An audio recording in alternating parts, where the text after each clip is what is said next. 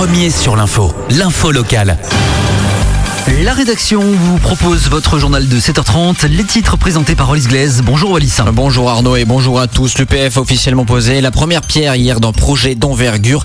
Il s'agit d'un nouveau pôle de recherche. Reportage dans quelques instants. Électricité, un record de production solaire à Tahiti.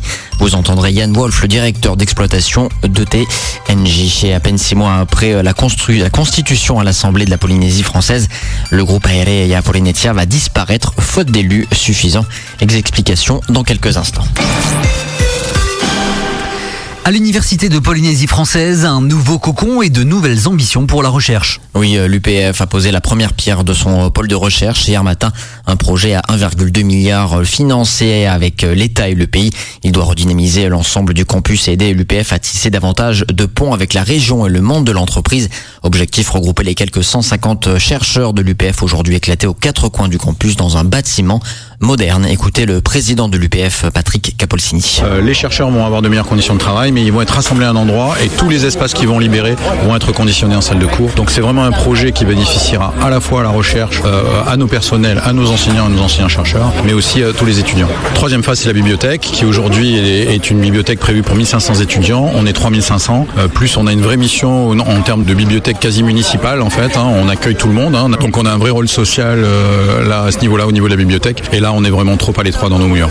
Pour Théari Alpha, cet investissement, même dans le contexte budgétaire actuel, est une évidence pour le Fénois. le vice-président du pays a insisté sur la nécessité de multiplier les partenariats avec des établissements de la région. On parle souvent de compétences, que l'enseignement supérieur est une compétence de l'État. Nous ne sommes pas restés bloqués sur ce type de dichotomie de compétences. Cette université nous tient à cœur. Il faut la consolider et nous devons, comme je l'ai rappelé, certainement revenir à l'ADN d'origine de cette université. C'est une université ancrée dans le Pacifique. Donc il faut multiplier les partenariats avec euh, les universités du Pacifique, quels qu'ils soient, qu'ils soient anglophones, hispanophones, hein, ou même peut-être même asiatiques, pour euh, regarder ensemble euh, dans ces partenariats le développement de nos ressources propres. D'ici la mi-2022, le site devra donc vivre avec des travaux. L'UPF, en déconnexion avec la fermeture des universités au niveau national, a repris l'ensemble de ses cours présentiels depuis lundi. Un mot de politique à présent avec Veite Alegaï qui retourne au Tahoeira. Le groupe Aheria Polinetia disparaît. Ah oui, euh, la représentante l'État Le Gaïc a déposé hier matin sa démission du groupe Aerea Polinetia, euh, présidé par Nicole Sanker. Euh, Vaieta Le Gaïc retourne au groupe Tauera. Problème, le règlement intérieur de l'Assemblée prévoit qu'un groupe politique doit être constitué d'au moins six représentants. Son départ signifie donc la disparition du groupe politique créé il y a six mois. Nicole Sanker, qui était à Paris hier matin et que nous avons pu joindre, reconnaît que Vaieta était en réflexion depuis lundi sous la pression de Gaston Plos, dont les demandes n'auraient pas été satisfaites par Nicole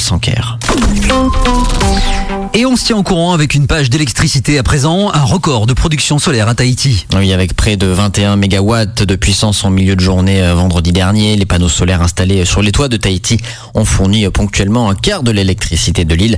Des pics de production qui représentent un défi en termes de gestion du réseau électrique pour EDTNJ. Une mission parfois délicate vu les variations de puissance fournies par le solaire.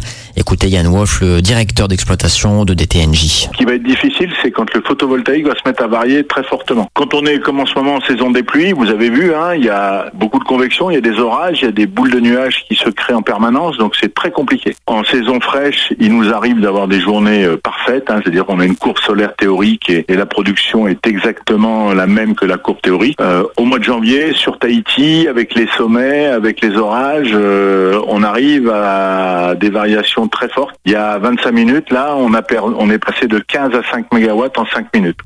Le record de vendredi dernier veut donc dire deux choses. D'abord, les entreprises polynésiennes ont continué à s'équiper en panneaux solaires. Ensuite, l'intégration des énergies renouvelables sur le réseau est de mieux en mieux gérée.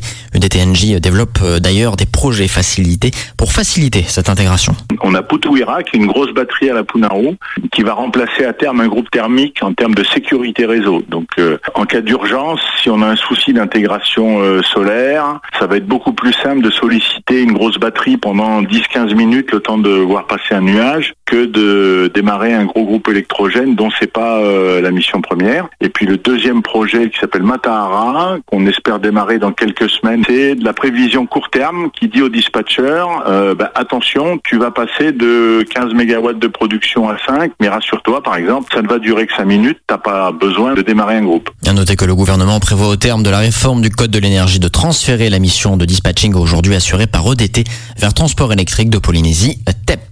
La DCA, guichet unique des permis de construire. Oui, les agents de la nouvelle direction de la construction et de l'aménagement créée au 1er janvier 2021 sont réunis en séminaire de cohésion jusqu'à aujourd'hui.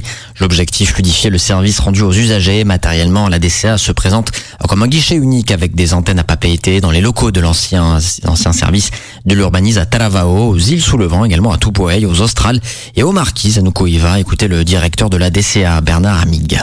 C'est un guichet unique pour toutes les procédures d'instruction des permis de construire, c'est-à-dire qu'il y a rassemblement des missions urbanisme et hygiène au sein du même service, mais au-delà de l'appellation guichet unique, il y a un gros travail d'amélioration euh, des accueils physiques et numériques, puisqu'on va travailler très fortement sur l'année 2021 sur euh, la, la dématérialisation des procédures d'instruction des permis de construire.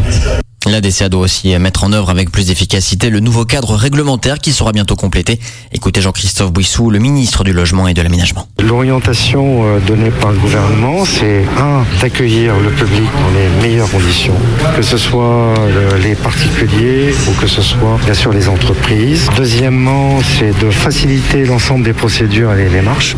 On a commencé à le faire. Il y a des textes qui sont passés euh, au CESEC euh, récemment pour éviter que pour des petits travaux de devoir demander une autorisation. Toute cette démarche de simplification est d'ores et déjà lancée. Des recueillis par Caroline Perdry. Une page culture à présent, on parle d'un spectacle, celui de Florent Père, qui va nous présenter son one-man show bientôt à Tahiti. Oui, c'est avec tout l'amour du monde que je viens découvrir le Fénois, nous a confié avec enthousiasme celui qui a été révélé dans l'émission de Laurent Ruquier, on demande qu'à en rire sur France 2.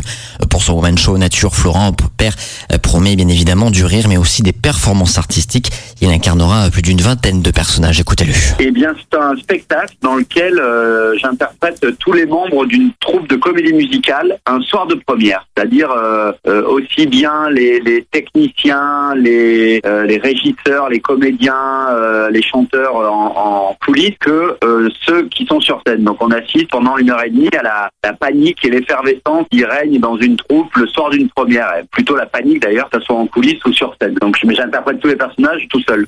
Alors que le coronavirus frappe actuellement le monde, Florent Père nous propose de rire afin de tout oublier. Je pars un peu du principe que euh, moi, en tout cas, en tant que spectateur et même en tant qu'artiste, euh, là, je vais avoir la chance de jouer. Ça fait longtemps que j'ai pas joué. Euh, le public euh, n'est peut-être pas allé au théâtre depuis euh, depuis un petit moment, et je me, j'ai pas envie de les amener encore dans ce qui nous angoisse tous les jours, quoi. J'ai l'impression que le Covid, on entend tellement parler dans, évidemment dans les ondes télévisées, mais même sur les réseaux sociaux. Moi, le premier, on fait des vannes sur le confinement, sur euh, sur le Covid, sur le vaccin, surtout. Je me dis que là, c'est une heure et demie d'évasion. Nature du 25 au 27 février sur la scène du Tahiti euh, by Pearl Resort de, Haroué. Les billets sont en vente sur www.ticketpacifique.pf et dans les magasins Carrefour et à Radio 1. Fallait outer, euh, précision importante, les places ne sont pas numérotées. Les participants seront placés dans les petits salons de 6 personnes maximum à partager. Merci beaucoup d'avoir suivi ce journal.